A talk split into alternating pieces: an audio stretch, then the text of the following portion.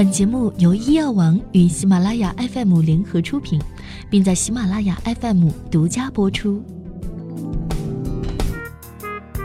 肠道十八弯，每一弯都在挽留我的便便。唉，又便秘了，这是不是许多妹子们的心声呢？眼看着夏天就这么来了，小肚腩却总是下不去，好看的裙子穿着总有点不合身。熬夜加班，作息紊乱，到底什么时候才能排便正常啊？嗨，各位好，你们的小可爱，我又来了，我是莫咪。今天呢，我们就来聊一聊肠道健康的问题。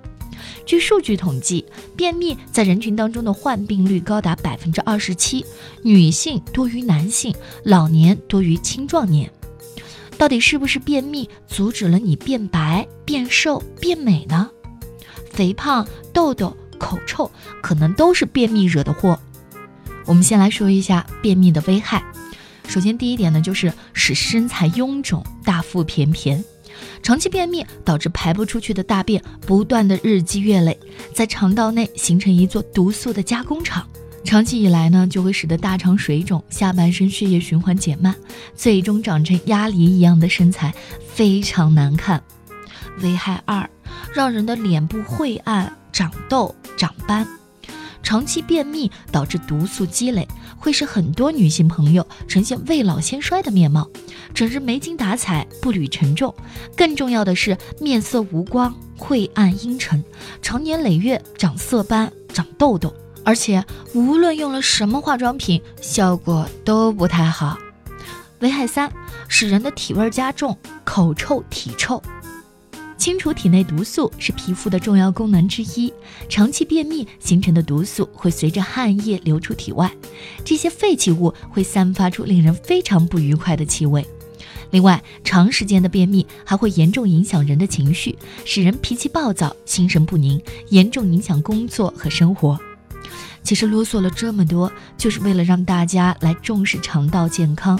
在这里呢，器质性便秘我们暂多不讨论，强烈建议及时就医。而我们平时更多遇到的是肠道功能弱化这部分，叫做功能性便秘。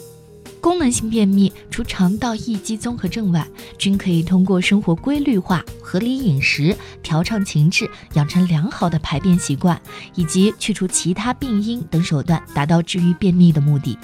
那么，到底该如何调理呢？第一步。解放排便焦虑，从脑子里丢掉便秘的包袱。便秘的人非常容易焦虑，一天不排便就感觉肚子上的肉肉又多了一圈，严重影响自己的减肥大计，还会担心脸上的色斑是不是又重了。如果过于焦虑或者精神紧张，会引起大脑的精神紊乱，从而打乱消化系统的运行规律。当人的大脑皮层受到情绪影响的时候，指挥排便的系统就会失灵。肠蠕动就会受到抑制，从而使粪便流滞，导致便秘。所以第一步就是要放松身心。第二步，养成排便习惯，让大脑更愿意倾听肠子的排便声音。当便便到达肛门时，肠内的探测器会向大脑发出信号，提醒我们该排便了。可是很多时候，尤其是早晨，女性一般时间都比较匆忙，洗漱、做早餐、照顾孩子，自己还要化妆，根本没有时间，对不对？此时，当大脑向肠道发出指令，再忍会儿，好了，这次排便不成功，肠道便意解除，长此下去，肠道干脆消极罢工，不再发信号了。所以一定不要憋便，一定要每天定时排便，让你的肠道养成节律。每天早起十分钟，蹲在马桶上找感觉。第三步，重建肠道健康，用正确营养增加肠道动力。首先，我们来说一说有助于排便的营养成分，吃什么是很重要的。比方说膳食纤维。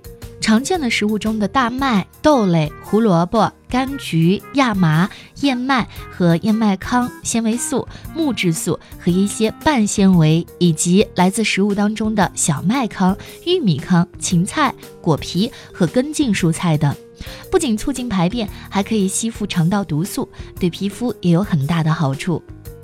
美国食品药监局 FDA 每日膳食纤维摄入量推荐值为二十五到三十克，实际国情却是每人平均每日摄入的膳食纤维仅为十三点三克，摄入量严重不足。第二点呢，就是水分。那便秘的人喝水要讲究方法，水分可以软化大便，有助于缓解便秘。可是，如果喝水的时候慢慢喝、小口喝，水会容易被吸收，直接形成小便，是无法进入到肠道的。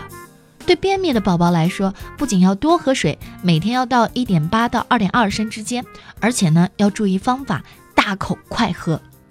第三点，油脂，大便的润滑剂。很多便秘的女性朋友，是不是提到油就会很害怕？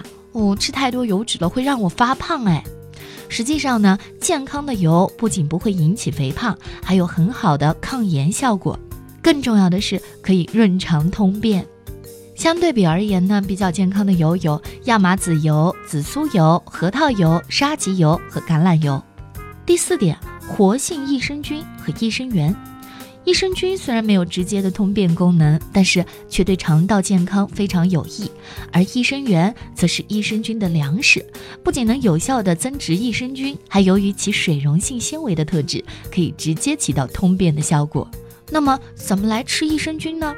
市售的肠道益生菌都可以，发酵类的食品、酸奶也都行。益生元呢是低聚糖类，比方说水苏糖、低聚果糖、菊粉等。怎么样能够简单的补充刚刚说过的这些营养呢？当然，最好的就是蔬果汁了。刚刚我们说过的那么多的营养成分，其中的前三类日常生活当中呢就可以得到，而且费用相对低廉。而后面两类呢，有经济条件的都可以去药店或是网上去购买。如果想得更简单，就可以建议打成果蔬汁。第四步要重视运动，戒除恶习。从现在开始，我们就动起来。运动可不是简单的散散步。一般来说，如果达不到出汗的程度，对肠道蠕动的作用不大。还有戒除恶习，反思一下是否有暴饮暴食，是否经常熬夜，是否经常蹲在马桶上看书看手机，是否爱穿收腰的紧身裤，是否吃完饭就往沙发上一躺，这些坏习惯该改一改啦。最后呢，我们要给大家来总结一下。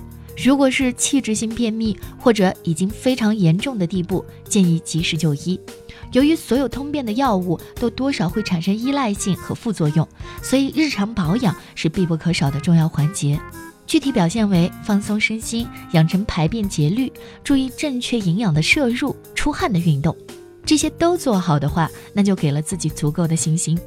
最后，小仙女们有什么想要了解的健康知识，欢迎给我留言，那我会带着专业医生的答复来回复你们哟。下周三再来收听我们的节目吧，感谢各位的收听，记得点击订阅关注哦，爱你们，比心，我是猫咪，下期见，拜拜。